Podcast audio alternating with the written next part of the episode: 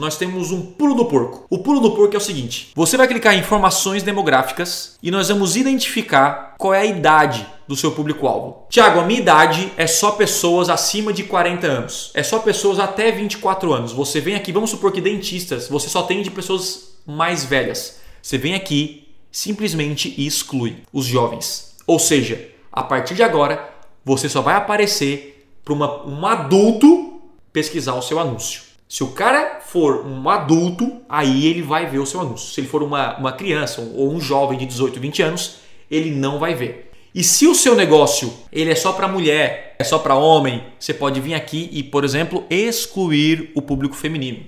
Ah, eu vendo sapato. Você pode vir aqui e excluir e deixar só o público feminino. O desconhecido é quando o Google não sabe o que é. Ou você pode deixar ativo e diminuir o lance. Que é o quê? Como, é, como assim diminuir o lance? Ó, o feminino eu estou disposto a pagar mais, mas o masculino eu pago 25% a menos por clique. Pronto.